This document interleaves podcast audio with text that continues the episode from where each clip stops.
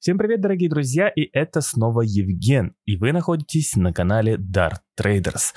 И вы опять э, на моем подкасте, где мы с вами снова, как обычно, обсуждаем главное событие за прошедшие сутки. А между прочим, у нас наконец-таки закончилась рабочая неделя, и, ну, как говорится, закончилась пятница, и вот мы с вами как раз-таки будем разбирать события пятницы, чтобы уже к понедельнику быть готовыми, хотя я уверен, за выходные опять что-то случится.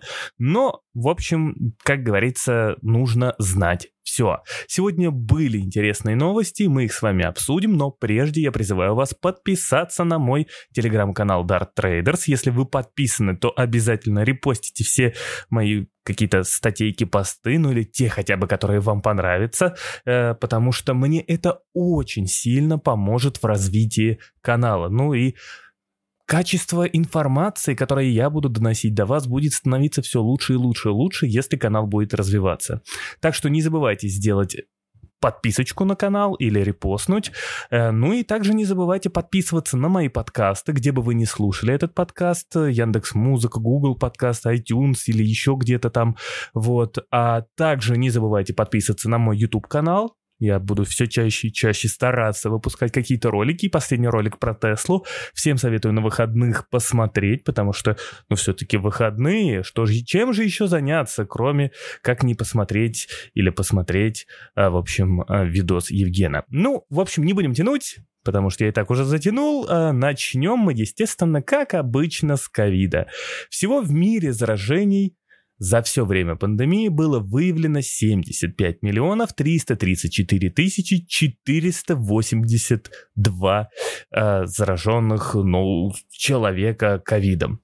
В России же этот показатель за сутки показал прирост, ну точнее, за сутки вообще э, у нас был прирост в 28 552 новых случая, а в целом за все время пандемии в России 2 миллиона 791 тысяча 220 человек. И опять мы с вами видим, да, если у нас получается дневной прирост находится на уровне 28 тысяч с половиной, да, то ну, плато, то, о котором мы с вами говорили, то есть, э, слава богу, не растет количество зараженных, то есть хотя бы находится на том же уровне а, по 28, по 26 в день, и это очень-очень-очень хорошо. Я надеюсь, что так и будет дальше оставаться, потому что, естественно, если поползет количество заболевших, будут вводить какие-то новые ограничения. Они нам нужны? Нет, конечно. Ну и, и естественно, это будет еще тормозить экономическое восстановление, что будет влиять на нашу с вами жизнь. Ну а в целом, если быстренько пробежаться по пандемии, то Россия находится на четвертом месте по общему количеству заболевших за все время. А на третьем месте находится Бразилия, там выявлено за все время пандемии 7 миллионов 100 тысяч. А на втором месте находится Индия, там практически 10 миллионов выявленных случаев заболевания э, коронавирусом. И, естественно, первое место занимают Соединенные Штаты. А там, а, получается, за все время пандемии практически 17 миллионов 300 тысяч человек. Кстати, сегодня Соединенные Штаты опять сообщают о том, что у них ну, довольно-таки начинается опять серьезный дневной прирост именно заболевших. И, в общем, пока непонятно, что там с пандемией. Кстати, в понедельник Байден обещал, что он привьется, наконец-таки, вакцинируется вакциной от Pfizer. В общем, посмотрим, как вакцина от Pfizer скажется на Байдене в его преклонном возрасте. Напоминаю, Владимир Путин на прямой конференции сообщил, что он тоже собирается вакцинироваться, но пока не знает когда, потому что пока что он не попадает в категорию людей, которые должны вакцинироваться. Ну, в общем, да, как-то так. Идем с вами далее. Значит, ставка Банка Японии осталась без изменений, минус 0,1%. Ставка Банка Мексики осталась без изменений 4,25%. Ну и, естественно, ставка Банка России сегодня осталось ожидаемо тоже без изменений на уровне 4.25. А, ну, то есть сомнений никаких не было в том, что именно ставка останется на этом же самом уровне, 4,25, потому что э, все же как бы мы помним с вами последние события о том, что Владимир Владимирович нам сообщал о том, что у нас, ну, как бы растут цены на сахар и масло и, и так далее и тому подобное, и это, естественно, очень хорошие предвестники, в принципе, инфляционных ожиданий, ну и в целом, когда правительство начинает говорить о росте цен по телевидению и э, возможно кто-то э, пытается как-то заработать себе очки э, на этом росте, так сказать, цен, чтобы потом заявить, что вот мы будем сбивать эти цены. Это тоже вызывает рост инфляционных ожиданий, и в этом, как говорится, э, в этих инфляционных ожиданиях снижать ставку невозможно. Ну и, естественно, инфляция 4,7%, о каком снижении ставки может идти речь. То есть, если снижать еще дальше ставку, то инфляция уйдет за 5, а оно нам надо? Нет, потому что там уже инфляция будет выше доходности наших долгосрочных облигаций. В общем, как-то так. А, значит, еще пару слов о том, что сегодня сказала Набиулина. Кстати, по поводу того, что сегодня сказала Набиулина, Набиуллина, или точнее а, пресс-релиз к ставке, то есть э, почему Банк России оставил ставку без изменений и что Банк России прогнозирует, я сегодня писал, опять же, в своем телеграм-канале Dart Traders, на который вы обязательно э, заходите и почитайте как раз-таки. Я прям брал, э, грубо говоря, то, что э, в пресс-релизе описывал Банк России, почему, да, там ставку оставил без изменений, какие риски видит, и расшифровывал это на простой язык, на простой человеческий язык, что это и как означает. Обязательно зайдите и прочитайте этот пост. Dart Traders канал для тех, кто не знает. А тот, кто знает, если понравился пост, обязательно, обязательно, э, в общем, репостите его, вы этим очень сильно поможете каналу. Но поговорить все же я хотел пару все-таки нюансов, которые не попали в мой пост, я выписал а, вот как раз-таки в эти новости, в эти события, и Набиулина считает, а это она сообщила на пресс-конференции своей, что можно обсудить включение цен на недвижимость и аренду в методологию Росстата по расчету инфляции в РФ. Смотрите, я не знаю, ну, как бы, пойдет ли Росстат на это или не пойдет, потому что, ну, это выглядит очень странно. Такое ощущение, что есть какой-то разлад э, между Центробанком и остальными какими-то вот э, нашими, э, как это правильно сказать, подразделениями, потому что если мы сейчас возьмем и включим недвижку и аренду жилья, ну, хорошо, недвижку и аренду жилья, может быть, там э, вдруг какой-то баланс, конечно, и найдется, возможно, возможно, но в целом, если включить туда недвижку, э, то инфляция у нас будет еще выше по официальным показателям, потому что рост цен на, на недвижку только в одной Москве по разным оценкам, э, то есть за год цена на недвижку выросла на 15-20%. И прогнозируют, что в следующем году примерно плюс-минус будет такой же рост. Ну, там 15%. Обалдеть, да? Вот, а, пузырек, э, возможно, надувается, вот, а, возможно, не надувается, но, естественно, при таком росте цен на недвижимость, э, при таком спросе, опять же, э, это по показателям наших а, как раз-таки а, строительных компаний, а, мы видим просто вот то, что спрос действительно большой, строят много, и немного это пахнет тем, что как бы люди накапливают слишком неликвидные активы у себя в портфеле. И в случае чего эти неликвидные э, активы придется как-то там кто-то, ну, в общем, придется мобилизовывать или, я не знаю, там еще что-то с ними делать, и, возможно, это может вызвать как раз-таки трудности. А, но рынок недвижимости, дорогие друзья, для тех, кто не знает, это ну, это интересный плане того, что рынок в плане стимулирования экономики, потому что через рынок недвижимости, а, в принципе, стимулируется вот в целом вся, вся, вся экономика. То есть а, это еще было разработано, я не знаю, там в 1900-е года, когда, а, допустим, даже самая, а, та же самая Великая депрессия, да, если мы вспомним Соединенные Штаты, а, то там начали стро- строить как раз-таки дороги, тоже дома. Вот, просто суть в том, что через недвижимость, когда, то есть государство начинает стимулировать именно э, рынок недвижимости, он через нед... Э, государство через недвижимость вливает очень большие средства по стимулированию э, как раз-таки в экономику, и поэтому рынок недвижимости это очень-очень важная э, отрасль как раз-таки э, в стране, и поэтому э, рынок недвижимости всегда будет, э, ну, как бы топ-1, и потому что помимо того, что рынок недвижимости формирует внутренний спрос, рынок недвижимости говорит нам о, а, о том, в каком состоянии экономика, и рынок недвижимости еще помогает стимулировать эту самую экономику. Поэтому э, вот э, такие вот дела. Но по поводу того, чтобы включить э, недвижимость в методологию расчета э, по инфляции, это может очень сильно как раз-таки сказаться на инфляции, и тогда э, нашему ЦБ придется начать закручивать гайки. Не знаю, ну как бы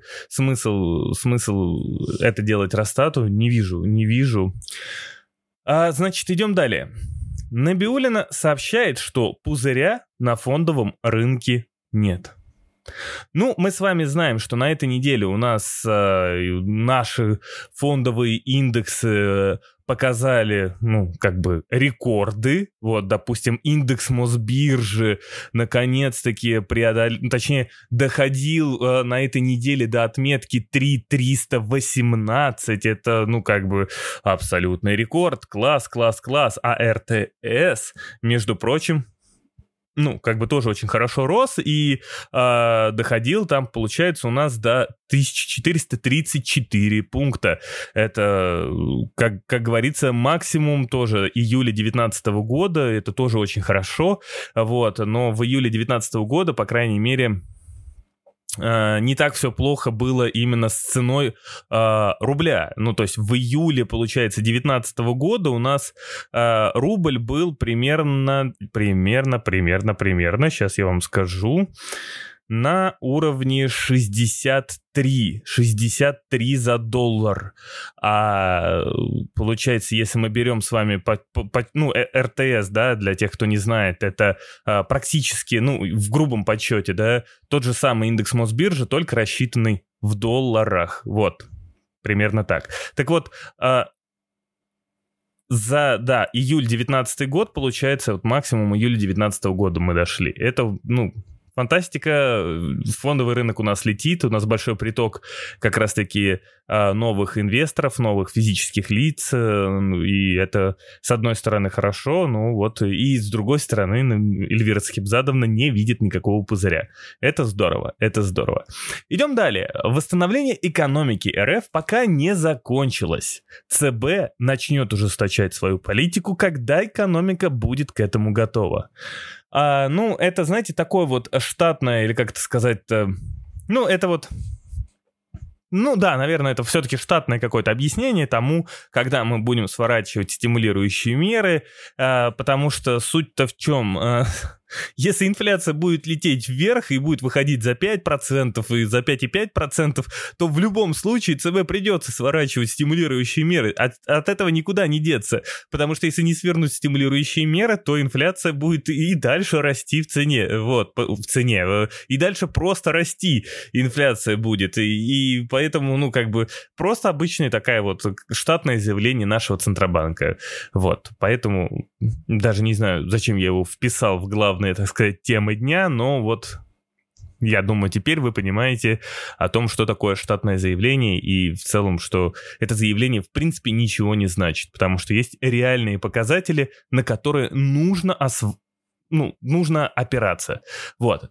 Идем далее. Значит, S&P повысил рейтинг Tesla до Double B с double B минус, а прогноз, прогноз позитивный, был до этого стабильный. То есть S&P, как вы видите, а, все-таки э, ощущает то, что а, Tesla, ну, как бы довольно-таки хорошо выглядит, и, вероятно, нет никаких а, финансовых рисков для компании. Вот, э, не думаю, что на самом деле, даже если там Tesla это некий какой-то пузырь, учитывая, что у Tesla все в порядке как раз-таки с долгами, Ну, то есть Тесла все больше и больше уже начинает финансировать сама себя из собственных средств, а не из заемных средств. Поэтому S&P повысил рейтинг до Double B, вот, и с чем мы Теслу и поздравляем, то есть э, кредитный рейтинг растет, доверие к компании растет, и значит компания, как только, да, она разберется, да, там, э, доведет э, долг, да, там свой по отношению к активам до нужного уровня, компания, естественно, выйдет на новый этап, так сказать, увеличения, возможно, опять же, того же самого долга, и компания уже сможет больше занимать для того, чтобы, э, ну, как говорится, становиться все больше и больше. Далее, S&P ухудшила прогноз по рейтингу Kiwi на уровне double B- до негативного прогноза со стабильного. Недавно совсем, вы помните, да, там Киви попала, так сказать, под жесткую плетку Эльвиры Сахибзадовны, которая а, Эльвира Сахибзадовна отхлестала Киви по, а, надеюсь, ну там чуть ниже спины, в общем, отхлестала. вот, э, кому-то, может быть, это понравилось, кому-то нет, но в целом а, Киви пока не выглядит стабильно, и я предупреждал о том, что если есть какая-то какой-то риск в компании, вот хотя бы какой-то издали маячивший, вот, или маячит, который абсолютно нужно держаться стороной эту компанию. Потому что, ну, э, зачем лезть в компанию, в которой есть какие-то риски? Что, компании, блин, мало, что ли? Вот, вот поэтому, как бы, Киви у меня все это время вызывал недоверие. По поводу Киви, если мы посмотрим на график цены Киви, вот, а я на самом деле давно уже его не открывал, спустя того, э, после того скандала с, как раз-таки с Центробанком с нашим, Киви находится на локальном минимуме, даже ниже локального минимума, 749 Kiwi PLC на мой X. А, значит, э, не знаю пока, стоит ли, да, там подбирать или э, стоит ли вообще туда лезть. И я вот лично еще понаблюдаю. Я понаблюдаю, потому что э, мне страшно лезть в компании, повторюсь, которые выглядят не так хорошо вот именно с точки зрения какого-то вот новостного фона. Так, Идем с вами далее. Spotify запускается в Южной Корее в первом полугодии 2021 года. Ну, Spotify, а, а, я просто отметил то, что набирает, так сказать, обороты, а, поглощает, так сказать, все больше и больше и больше жителей разных стран, как мы с вами прекрасно помним, что в этом году Spotify появился как раз-таки в России.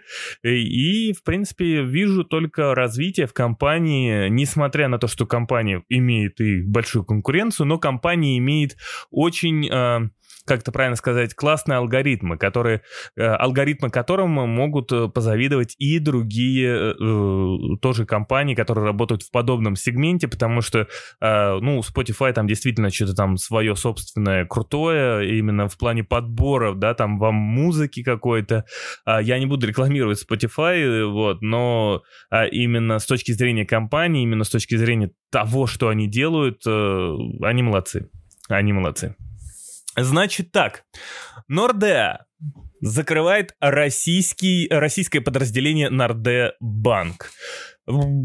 Просто решил отметить это знаменательное событие. Ну, как бы, вот, закрывается российское подразделение Нордеа. Вот. А, значит, идем далее. Moody's прогнозирует рост реального ВВП России в 2021 году на 2,3%.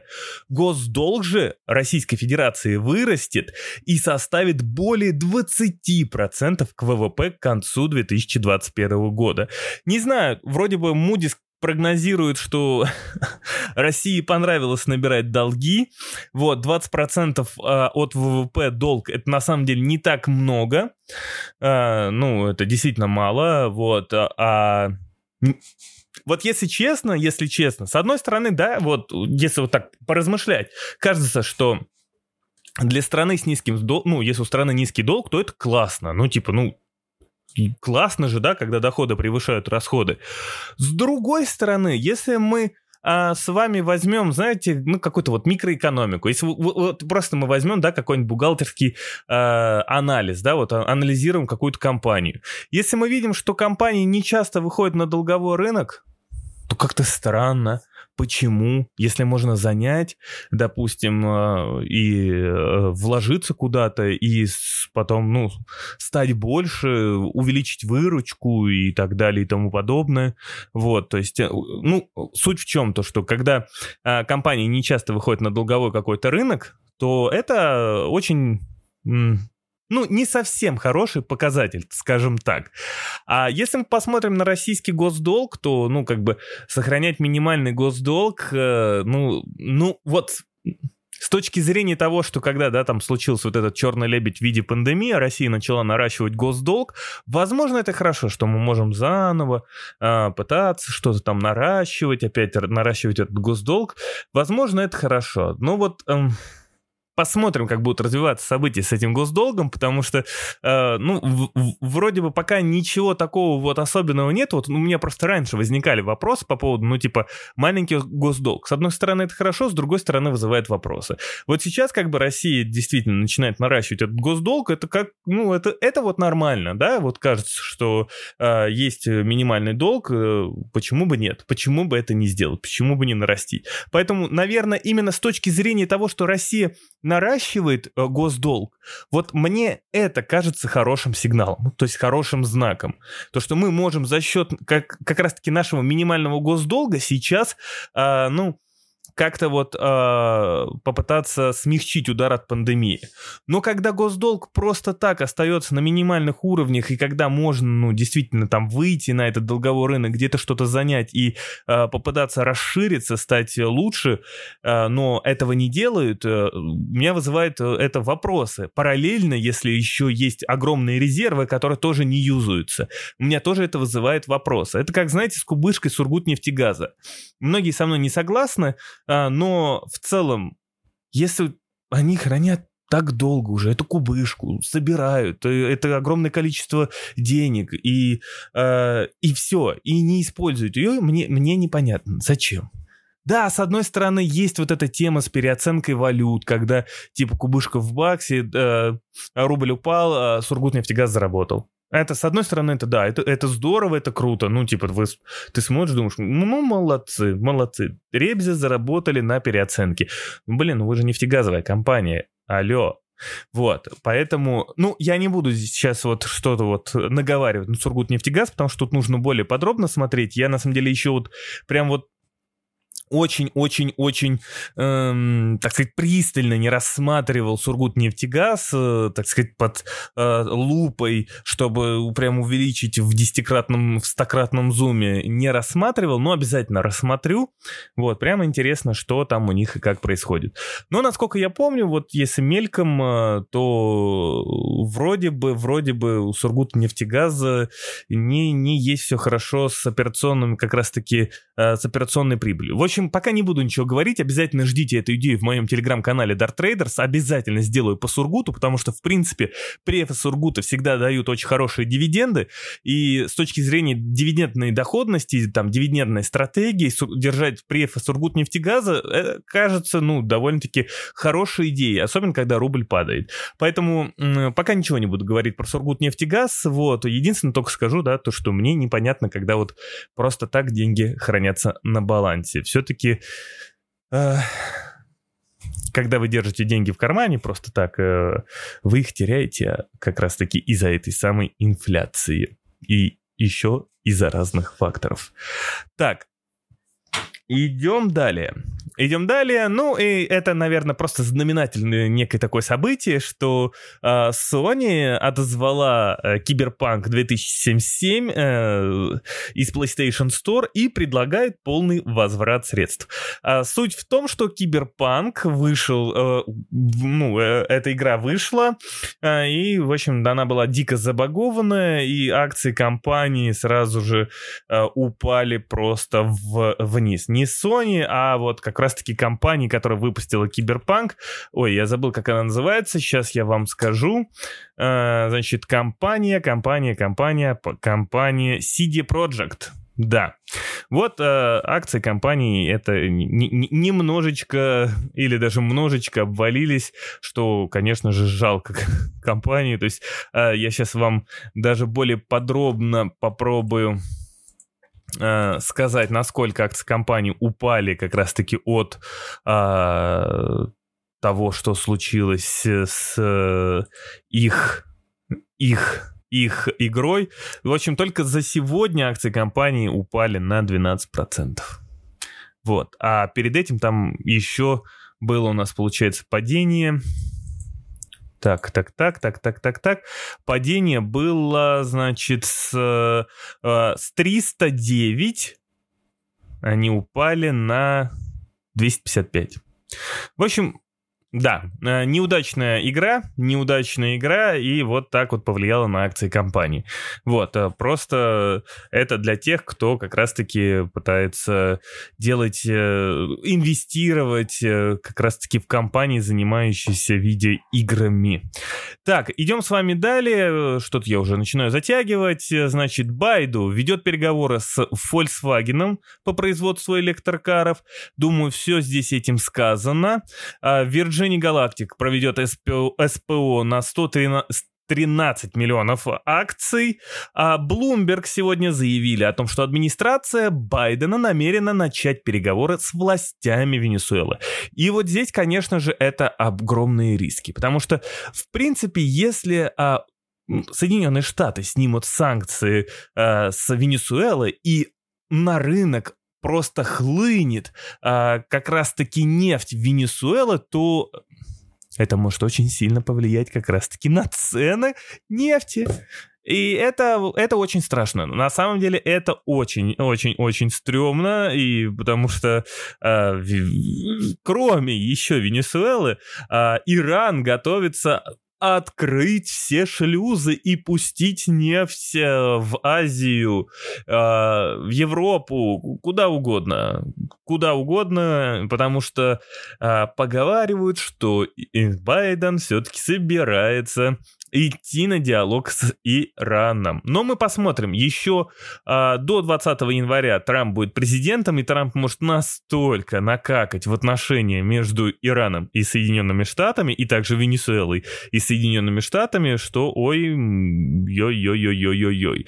Хотя, в принципе, а, мне даже интересно, на самом деле, как Байден будет договор... говорить, э, вести с властями Венесуэлы переговоры. С кем будет Байден вести вести переговоры с Гуайдо, да, или с Мадуро? Вот э, мне этого непонятно. Как он будет вести с Мадуро переговоры, если все же Мадуро это типа диктатор, а в его предвыборной кампании написано, что Байден против диктатуры. Значит, что Байден будет вести переговоры с Гуайдо, а значит, что, скорее всего, никакой разблокировки э, венесуэльской нефти не ждать. А вот иранской может быть и ждать. А, значит, идем далее. Долг компаний РФ увеличился в 2020 году до 67%, с 57% ВВП во многом благодаря валютной переоценки. Ну вот э, про это я еще более подробно хотел поговорить, потому что э, суть в чем? Э, мы упускаем, опять же, российский корпоративный долг. И об этом я напишу статью тоже в Dart Traders. Ждите эту статью, скоро она будет обязательно, поэтому вот прям повнимательней. А значит, H SBC банк, это один из крупнейших финансовых конгломератов в мире, крупнейший банк Великобритании, а, сообщает, точнее прогнозирует, что в 2021 году евро-доллар будет, под конец 2021 года, евро-доллар будет 1,26. Ну, я, если честно, хрен его знает, а как вообще такое возможно, 1.26. Э, я, я, я почему в это не верю? Потому что, ну, Сейчас-то ЕЦБ постоянно говорит, о боже, какой дорогой евро, надо с этим срочно что-то делать, о боже, божечки мои. Вот, э, и они хотят евро по 1.26, они смеются. Сейчас, на данный момент, 1.22 это уже для еврозоны тяжело. Я уверен, как только за с Нового года, как только вот пройдет вся эта история а, с Брекзитом, все, на этом уже наконец-таки Европа сосредоточится на внутренней экономике, потому что сейчас Brexit это риск как и для Европы, так и для Великобритании. Ну, конечно, для Великобритании в большей степени. Вот. Поэтому, ну, я просто не понимаю, как евро может под конец 1.20. Нет, нет, в смысле, это не то, что невозможно, это вполне возможно, то есть а, я просто не понимаю, а, что в этот момент будет делать Великобритания. Просто сидеть и смотреть, как растет их национальная валюта, как они будут терять по спросу, как они будут, э, э, ну, медленнее намного в связи с этим восстанавливаться, и э, а, а доллар тогда что? Доллар будет находиться на тех же уровнях, на которые сейчас, я имею в виду индекс доллара США. Вот. Мне тоже это непонятно. Ну, то есть а, получается, типа, а, весь 2020 и 2021 год валютную войну будет выигрывать Соединенные Штаты в одну калитку. Ну, как бы а, очень странно. И, кстати, как раз-таки HSBC банк прогнозирует то, что британский фунт будет 1.34. Ну, то есть 1.34. Сейчас я вам... Сейчас, одну секундочку. А сейчас британский фунт находится на 1.35. То есть, а, как это получается? Значит, а, хорошо. У нас а, условно, да, то есть, ну, я не понимаю, при каких это обстоятельствах. Если, э, э, обстоятельствах. Если Brexit будет без сделки, значит, фунт должен, по идее, как бы упасть по отношению к евро. Но получается, по отношению к доллару он будет держаться на этих же э, вершинах, потому что он сейчас 1.35, а они прогнозируют его, э, получается, у нас 1.34. Значит, они прогнозируют, что этот доллар будет так сильно падать. То есть, ну, то, что э, фунт останется на том же месте, что и сейчас, но только э, с условием того, что, типа, будет Брекзит без сделки. То есть, когда, по идее, фунт должен свалиться вниз. Получается, доллар будет падать быстрее, чем фунт. Ну, мне как-то непонятно, в чем смысл, как это возможно. Хорошо, а если другой сценарий, типа, мы берем, то что получается, значит, а, если у нас Брекзит со сделкой и типа все окей, то, ну, как бы фунт-то тогда должен наоборот взлететь вверх, подлететь и начать расти, а тогда, получается, если он будет лететь вверх по отношению к Баксу, ну, а, к, к, э, а тогда как? Хорошо, если он останется на 1.34, э, то как он вырастет-то по отношению к Баксу, я не понимаю. Это тогда, получается, Бакс будет расти, что ли? Непонятно. Ну, то есть какой-то вот не совсем, мне кажется, логичный прогноз. Ну, единственное все, что... Да, да нет, ну тут вообще что-то ничего не понятно. Они как, как будто вот просто дротики кидали и вот попали вот... Типа, какой будет прогноз у нас по фунту? Типа, шук, дротик попал 1.34. Они говорят, 1.34. Все. Ну, фунт по отношению к доллару. И, естественно, юань. Юань будет 6.60.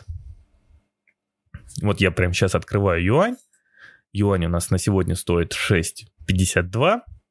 Ну и как это возможно тоже, я не понимаю. Ну, то есть Китай что, позволит оставаться э, юаню на этом месте, что ли? И, и, и получается... э, алло, алло, алло, самый крупнейший британский банк, алло, у нас как бы, понимаете, торговая война. Торговая война сопровождается всегда валютной войной. А юань не может, ну, как бы находиться постоянно на этом уровне, так как ю, э, у китайцев будет падать спрос. И они это прекрасно понимают. А между прочим, сегодня правительство Китая э, нацелилось на уровень 8% в 2021 году по ВВП, по росту ВВП. И они хотят оставить э, юань на уровне 6,52. Ну, чё же вы так доллар-то все не любите, унижаете? Ну и, и опять же, да, опять же, нелогичный просто прогноз. Ну, он, он, он просто, он, э, логика в нем напрочь отсутствует. Не понимаю. Не понимаю. Хотя, ну вот как бы в конце года мы с вами посмотрим. Может быть, я просто наговорил. Далее. А, значит, Новотек объявил, что будет направлять на дивиденды 50% от чистой прибыли. Bitfinex сообщил, что на своей P2P э, платформе запустит сервис кредитования под залог крипты. Ну, здесь пару слов я просто скажу. А как себе Bitfinex вот э, планирует запускать сервис кредитования? Ну вот представьте, а, значит, я беру под один биткоин, которого стоит 22 тысячи долларов, а, кредит у, как говорится, у этого, у банка, у, у Bitfinex денежку. Мне потом как отдавать? Ну, то есть, в смысле, если там биткоин упадет или вырастет, я, я вот этого не понимаю. Мне сколько отдавать? Столько же, сколько я отдавал изначально? Ну тогда от переоценки будет терять Bitfinex. Не, мне этого непонятно. Ну как? Ладно, ну об этом нужно еще говорить, э, нужно еще разбираться. Ну, в общем, Непонятно. Значит, розничные продажи в Канаде за октябрь выросли на 0,4 из месяца в месяц. Предыдущий показатель был плюс 1,1. Безработица в России в ноябре снизилась до 6,1 6,3%. Средняя заработная плата в России в октябре выросла на 0,2% к сентябрю. И на данный момент средняя заработная плата у нас составляет 49 539 рублей. В годовом выражении заработные платы в России выросли на 4,5%, а с поправкой на инфляцию плюс 0,5%. Если вы не, ну, как бы сейчас не верите этим цифрам, а, ну, вы просто не чувствуете. Зарплаты, они как бы выросли, но вы просто не чувствуете этого. Ну вот, да, просто не чувствуете. Они как бы выросли, но вы просто этого не чувствуете. Зажрались. Вот, а, значит, далее. Розничные продажи в РФ упали на 3,1% в годовом выражении. Я сегодня смотрел, кстати, данные Росстата, и у нас очень-очень-очень-очень как бы сильно просел, а, по идее, должен был просесть как раз э, розничная, розничная торговля. Но я не знаю, как это там подсчитывалось. Я посмотрел, что розничная торговля у нас э, в стране просела меньше, э, по данным Рустата, но это, опять же, как я понял, меньше, чем туристическая отрасль. То есть туристическую отрасль просела просто колоссально. А вот рознич, розничная торговля вообще, типа там, ну вот, э, получается у нас в годовом выражении упало всего на 3,1%. Вот вы мне объясните, ну как? Это же, ну, я не совсем понимаю. Ну, то есть вот в нынешних, в нынешних ограничениях, э, которые есть в России, 3,1%, ну, то есть и мне прям очень интересно, как э, идут, ведутся подсчеты, то есть сама методология э, подсчетов. Мне она просто непонятна, потому что 3,1, ну, это очень оптимистично. Далее идем. Белорусский парламент принял бюджет с дефицитом в 2,6 от ВВП. Правительство Китая нацелено на реальный экономический рост на 8% в 2021 году. Это то, о чем я вам уже говорил. Далее, ЕС утвердил бюджет на 2021 год на 164,3 миллиарда евро по доходам и 166 и 1 миллиард евро по расходам. Ну, то есть бюджет будет дефицитный. Далее, снижение ВВП в России за ноябрь замедлилось, э, точнее в ноябре замедлилось на 3,7% после спада на 4,5% в октябре. А, то есть мы с вами пока можем прогнозировать, что падение ВВП в Российской Федерации будет на 3,7%. То есть это вот то, что мы должны отсюда сегодня подчерпнуть. Далее, спад ВВП России по итогам за 11 месяцев оценивается на уровне 3,5%. Ну, в общем, Здесь, я думаю, без комментариев. И вот очень интересно, я не читал пока еще как раз-таки э, этот Э, так сказать, э, повышение этого прогноза от S&P, так как S&P сегодня повысил рейтинг полюса до double B+, с double B. Прогноз стабильный. Вот э, Интересно, с чем это связано, опять же, да, с точки зрения это финансовых показателей, то есть как бы компания стала устойчивой, либо S&P э, верит в бизнес компании, а если S&P верит в бизнес компании, то по идее у нас э, должно как бы должны расти э, драгоценные металлы. В общем, вот в этом и очень интересно покопаться, очень интересно посмотреть, потому что все-таки это S&P, и когда S&P дают какую-то оценку или прогноз, это очень-очень многое значит. Ну и закончить я хотел бы тем, что общее количество буровых установок в Соединенных Штатах от Baker Hughes 346 против 338. А это говорит о том, что пока нефть тузимунит и доходит до максимума марта, то есть до 52 долларов за баррель нефти марки Brent, Соединенные Штаты продолжают наращивать добычу нефти, хотя, в принципе, а, Международное энергетическое агентство недавно давало э, оценку по добыче нефти в Соединенных Штатах, и они говорили, что Соединенные Штаты э, в ноябре добывали 11 миллионов, а не 11 100, как это было в октябре. Но в целом мы видим, число буровых установок растет, сырье в цене растет, ОПЕК остаются под своими ограничениями, которые они себе сделали. Непонятно зачем, опять же, мне это непонятно, в общем, непонятно. Вот. А Соединенные Штаты продолжают выигрывать от этого и наращивать свои буровые установочки. А на этом, мои дорогие друзья, у меня все. Теперь мы с вами уже до понедельника прощаемся, и я ухожу в заслуженный двухдневный отдых. И спасибо вам всем. До новых встреч.